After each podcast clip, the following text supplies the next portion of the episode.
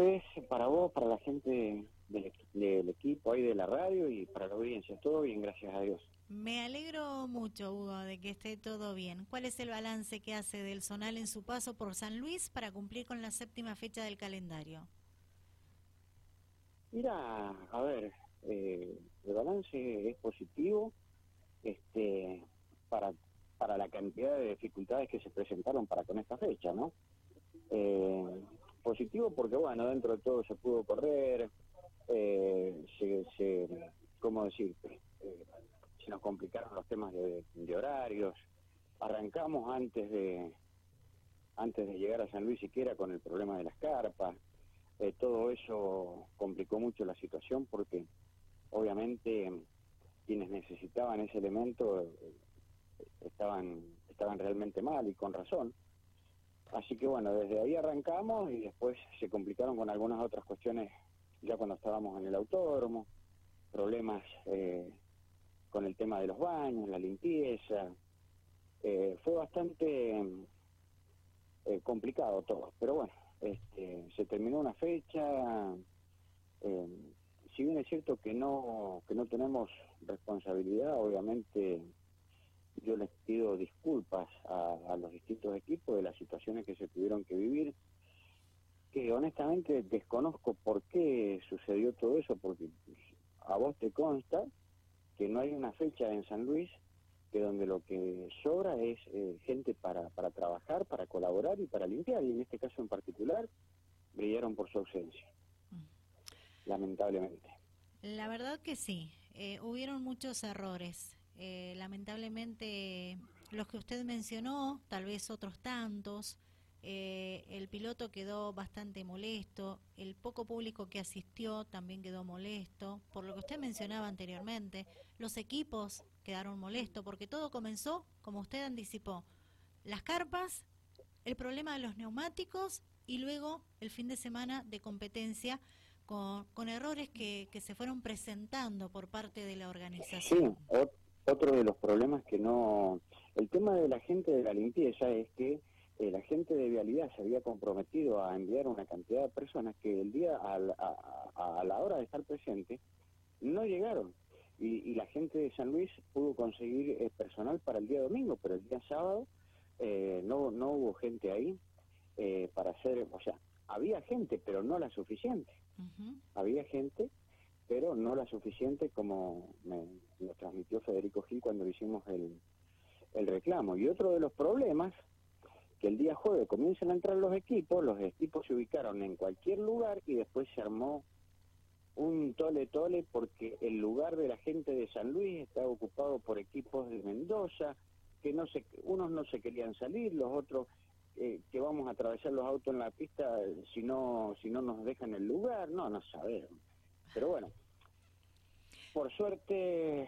¿Por qué pasó arregló, eso? Eh, de... Se arregló porque la gente de San Luis... Eh, se dio, por así decir, porque la gente de Mendoza que le pidieron a, mínimamente no correr las carpas, pero al menos correr los colectivos, los vehículos, uh -huh. tampoco los corrieron.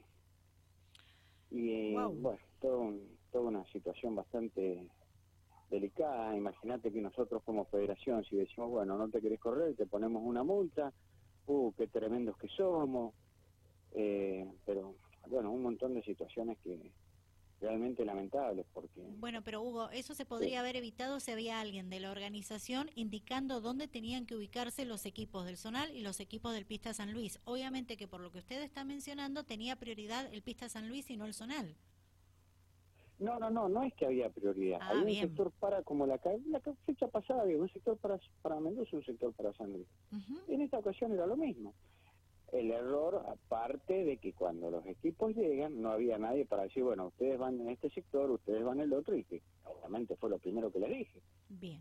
Eh, ¿Usted habló de esto con dijeron, Federico Gil? Eh, ¿dónde, ¿Cuál era el sector de Mendoza? No, dice, pero si ya lo sabían, porque la... No, pero vos tenés que decirlo a, ahí apenas llegan los equipos. Este es el sector de Mendoza. Pero bueno, conclusión. Eh, salió, salió, pero hubieron muchas... Eh, muchas situaciones eh, donde la gente se sintió molesta, no solo la de Mendoza, la de San Luis también se sintió molesta por alguna, bueno, puntualmente por esto, ¿no? Uh -huh. eh, pero bueno, eh, es como dice la gente, me comentaba la gente de San Luis. Es que, imagínate, vamos a correr en San Martín, llegan los equipos de Mendoza y se encuentran con que toda la calle de box está ocupada por la gente de San Luis. Imagínate vos lo que puede suceder.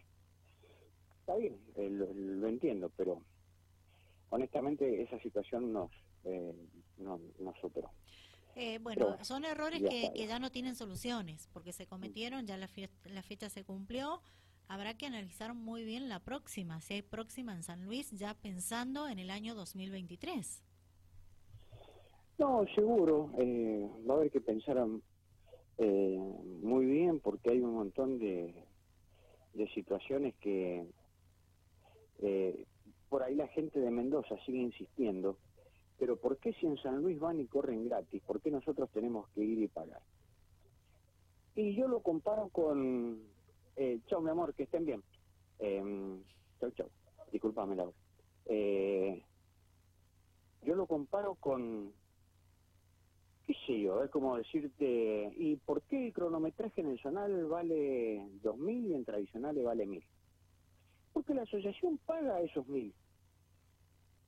Pero el cronometraje vale 2.000 en todos lados. Ahora, nosotros los pilotos de tradicionales, nosotros con la platita que ganamos en cada carrera, eh, la, ponemos ahí para colaborar con el sistema de cronometraje. Y de repente la gente de San Luis es, tiene todo, es como decirte, no sé, mañana eh, Laura Holguín hace una carrera y quiere regalarle la inscripción a todo el mundo. Porque pues, vos, vos tenés concesiones o bonificaciones con quien querés tenerla. Lo que no significa que como en la gente de San Luis, porque el gobierno le subsidia mucho de los costos, signifique que también se los va a subsidiar a Mendoza. Pero bueno, eh, nada, qué sé yo, como vos bien dijiste, será una cuestión de, de analizar para, para un futuro. Bien, ¿cómo va a continuar el Zonal Cuyano? Quedan dos fechas para finalizar el calendario, ¿verdad? Eh, sí, correcto. Eh, teóricamente es, son en San Martín las dos fechas eh, y tenemos el 6 de noviembre y el 4 de diciembre, justo las fechas que, estaba programado tradicional. ¿Y qué va a pasar con tradicionales? ¿Se reprograma? Y sí, va a haber que reprogramarlas porque Tradicionales creo que vamos una semana después. Tradicionales va a ir el 13 y el 11 de diciembre. Bien. Y vamos a tratar de terminar temprano, cosas que no se nos junte con la del 24. eh, el 13 en, San Rafael, ¿verdad? Sí, sí, sí, es San Rafael, correcto. ¿Y el 11 cierra en San Martín? Tal cual, sí, sí. Perfecto. Eh, bueno, eh, no nos queda mucho tiempo, pero a la vez quiero eh, aprovechar para hablar un poquito también en resumidas palabras de tradicionales, porque el próximo fin de semana hay un nuevo capítulo de este deporte. Sí, sí, sí, justamente este, este próximo fin de semana, si Dios quiere, se va a estar disputando una nueva fecha de tradicionales. Y bueno, esperemos que funcione todo bien y que, que, el, que el clima nos dio una mano porque el sol y el calor que hizo ayer en San Luis llega a estar en, en el idioma y no sé en cuánto va a haber que llegar. Mm, Tremendo lo de ayer. Se complica esta época del año, a esta altura del año, las competencias, sobre todo en circuitos de tierra. Y hablando de circuitos de tierra, ¿cómo está la relación con la gente de la Asociación Amigos del Karting Alvearense con respecto a tradicionales? Porque habían insistido ellos en una tercera fecha en el Víctor García de General Alvear, la cual fue negada y se les solicitó que hicieran un pedido anticipado ya pensando en el 2023. ¿Es así o estoy equivocada? No, mira, la relación con ellos está muy bien. Es más, hoy día hemos estado hablando con Seba Rosso. Ellos, por suerte, han, han, entendido de que esa tercera fecha eh, no podía ser viable porque ya teníamos otro tipo de compromisos. este, lo que sí, este, eh, bueno, veremos para el año que viene cómo, perdón, cómo, no, cómo nos manejamos, cómo distribuimos la fecha. Pero no, no, está todo bien, ellos lo han tomado bien, eh, dentro de todos, dentro de todo lo tomaron bien, ellos, eh, eh, no, han tenido una, una, una buena actitud, lo han, sabido aceptar y obviamente están siguen con el tema del karting de tierra y bueno, y veremos el año el año que viene yo creo que eh, si Dios quiere va a ser eh, algo mejor porque vamos a tener competencias de karting con, con muchos karting en Alvear seguramente, como en todos los circuitos, así que eso está dando buen resultado y bueno, esperemos que se mantenga. Bien. Eh, pero hay tradicionales el próximo año, 2023 en Alvear. ¿Eso está confirmado? Sí, sí, sí. Bien. Sí, lógicamente, ¿cómo no va a haber...? Ellos siguen interesados, pero con tres fechas. Eh, vamos a tratar de, lógicamente, el año que viene vamos a tratar de llevar tres fechas a Alvear. Bien, perfecto. Eh, el karting en tierra está dando sus frutos, ¿verdad? Ya se han cumplido con dos fechas en lo que respecta al provincial de karting que ha comenzado, Hugo, que está siendo fiscalizado también por ustedes. Eh, bueno, en resumidas palabras, ¿cuál es el balance que hace? Mira, el balance es muy positivo porque, a ver, eh, es positivo desde el punto de vista de que fundamentalmente los pilotos están corriendo con como tienen que correr. Eh, siempre por ahí digo lo mismo. Eh, están bajo la órbita federativa y eso bueno le, da le da mucha tranquilidad al piloto, le da tranquilidad al organizador en algunos en algunos aspectos de lo que está relacionado con, con la seguridad del piloto y con y con varias cuestiones. Eh, o sea, correr con la federación, si bien es cierto que por ahí no somos tan buenos como toda la gente del automovilismo espera, pero hay cuestiones, eh, hay cuestiones, ¿cómo decirte? Eh, cuestiones de, me refiero a lo que es la parte de seguridad, lo que, lo que es la parte de asistencia médica, lo que es a cuestiones legales, donde el piloto eh, en cierto modo está cubierto y bien cubierto, que es lo importante, ¿no?